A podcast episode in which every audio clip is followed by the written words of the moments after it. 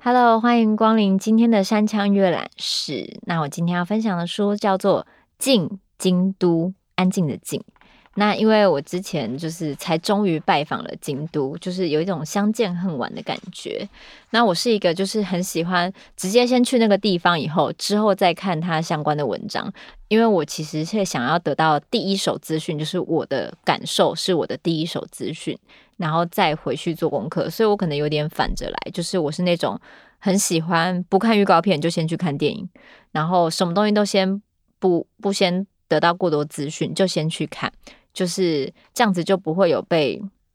好像已经先被某一个资讯选择过了。我是直接用自己的感官去选择我看到的一切。那当然，去过京都以后，再回来阅读跟京都有关文字的散文跟书籍。而且这是一个就是在京都的人写的，所以透过京都人的视角，再重新我我们就是观光客嘛，然后再看一下京都，我就觉得，这样我下次再去拜访京都的时候，又会有另外一个视角。所以认识一个地方，可以透过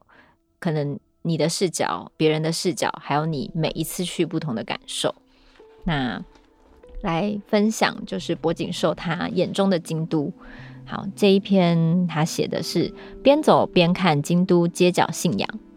走在京都街头，总是会出现许多引人注意或在意的事物，例如侍奉在小祠堂里的地藏菩萨。如果你人在京都旧城区，无论这个町有多小，巷弄间肯定至少有一处侍奉地藏王菩萨的地方。地藏菩萨脖子上围兜不但经常更换，佛前的宫花也不曾枯萎。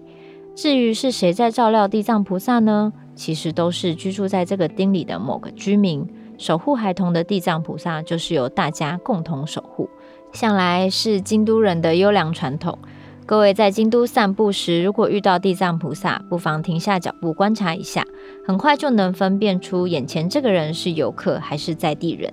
那些会停下脚步、双手合十行礼致意，绝对不会大剌剌走过去的，通常是在地人。当然，现在的年轻人不一定会这么做。自古以来，京都都有“孩子是宝贝”的观念，对守护孩童的地藏菩萨心生崇敬也是必然的。京都人崇敬地藏菩萨的最大体现，正是梦兰盆会结束时，会在京都各个町所举办的地藏盆。这是我小时候每到暑假时期最期待的活动。尽管每年八月底地藏盆也有接引亡者法事这类令人感伤的活动，地藏菩萨是人们最亲近的神明。京都从小就被教导要懂得崇神敬佛，摒除那些困难的教义。地藏菩萨以佛像的形式存在并守护着我们，自然而然也就学会了礼敬神佛。小时候分不出来神道跟佛教的神旨哪里不同。对小孩子来说，不管是神社或寺院，在某种意义上都是一样的。经过寺门或穿过神社鸟居时，都已经养成了虔诚行礼的习惯。不止街角的地藏菩萨受到崇敬，悄然伫立在寺院里的地藏菩萨同样受京都人喜爱。有别于一般佛像，洛北大园的三圈院里有着爬满苔藓的庭园，同化了可爱的地藏。同样也有在洛北圆光寺的石佛等各地寺院都能见到这样亲切的地藏菩萨，也是京都的一大魅力。京都的传统在遇见地藏菩萨时，首先要双手合十感恩，然后再祈求孩子及家人平安健康。与地藏菩萨视线等高，或是站略低于地藏菩萨的位置，在抬头仰望时，会看到地藏菩萨不同的风貌。至于那些摆在一般民家屋檐上的瓦制雕刻，则是钟馗。钟馗原来自于中国神明，乃驱魔辟邪的象征。传入日本后，被推崇为消灾解厄的守护神。日本各地在端午节有装饰五岳人形的习俗，但据说只要以京都为中心，从近畿到中部的地方部分区域，习惯一年三百六十五天都把钟馗摆在屋檐上。相传京都从前有一户药商，在自家屋顶上铺了鬼瓦、兽面瓦，不料对门门户却突然开始生病。麻烦的是，病迟迟不见好转，而且越来越严重。这户人家认定是对门的鬼瓦作祟，于是把听说比鬼更强大的钟馗大人给请上屋檐坐镇驱鬼，病人奇迹似的立刻不药而愈。自此开始有了在屋檐安置钟馗像的习俗。鬼瓦原本也是为了辟邪挡灾而铺设的，而被鬼瓦挡下来的灾厄又再一次被钟馗大人挡掉。如果每户人家安置钟馗像的方向都相横，同样的灾厄也有可能一而再、再而三的重复发生。因此，后者在安置钟馗像时，方位一定会稍稍跟着前者错开，不能跟对门相冲。如果仔细观察西镇一带的老宅跟商店，应该会发现那里的钟馗像视线绝对不会相对，这是京都人之间的默契。在京都散步时，如果迷路了，有个不依赖 Google 地图也能辨位出方位的方法。不管是民宅、商店或大楼，只要看看见地角落，如果有种植冬树或南天竹，那里肯定是东北方。由于东北方为鬼门，京都人会种植鬼讨厌的叶片、带刺的冬树，或者是种植发音接近灾难反转的南天竹。如果没有种树，一般会在见地的角落上撒上白沙，净化空间，或去掉角度设计，成为斜切角等。照理来说，一定会想办法封印鬼门。要留意的是，上述的方法也同样会被运用在视为内鬼的西南方。京都人悉心守护街角信仰到这种程度，漫步京都街头便能深深感受京都人的信仰对象，并不局限于明确的神佛。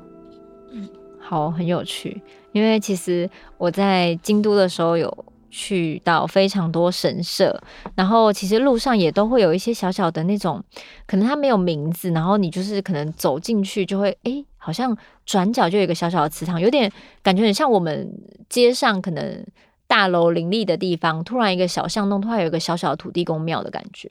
然后他们的那个地藏菩萨真的就是非常的可爱，就是。有些时候，可能冬天的时候，真的会有一些围兜兜啊，然后或是有一些花，他们真的都会弄得非常好。然后你走过去就会忍不住拍。然后就像他文章里面说的，你站不同的角度看，你往下看，你就会突然觉得，哇，他的笑容好像比较明显。然后你平视他，又会觉得，嗯，他看起来好慈祥，这样子。就是呃，每一个角落你都会看到不同不同的小小的地藏，然后。钟馗的话，我那时候是没有注意，可是看完这个文章以后，我觉得我下次可能到京都的时候，可能会稍微注意注意一下钟馗，因为钟馗我们台湾也也会有啊，还会有那种跳钟馗或是什么的。那因为京都就是会有非常多传说，然后非常多古迹，然后除了风景以外，我觉得多多阅读这些小小的。京都人本地的。一些可能他们的。对于他们某一些敬鬼神啊，或是他们一些祭拜的方式啊，或是怎么样欣赏风景，或是怎么样错开时间去京都享受那个宁静的感觉，因为对京都人来说，这这里在呃观光游客涌进之前就是他们生活的地方嘛，这里其实是一个很安静的地方。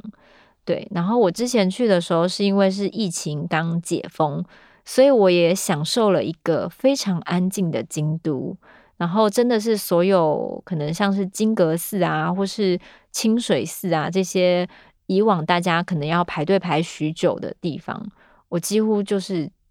很顺利的就进去，完全没有排队，然后也没有人潮。那就是如果你错开时间的话，你就可以安静的、静静的享受京都的风情，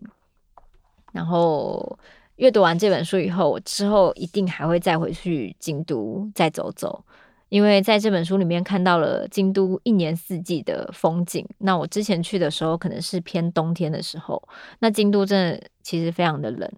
对，所以我想要在温暖的时候也可以去看看京都这个地方。对，就是我觉得。像这种可能写一些某一个地方的散文，或是这种旅行文学，或是在地的人自己写自己居住的地方的这种散文，非常适合在捷运上阅读，因为你身体在移动，你的心里仿佛也跟着移动到了京都，就再次回到京都的感觉。对，那今天的山家阅览室就分享到这边，希望大家有机会也可以去品尝一下很安静的京都。只要错开时间，不要再很观光客很多的时候去，相信大家可以静静的品尝博景寿眼中的京都。好，那我们今天山羌阅览室就到这边，我们下周见。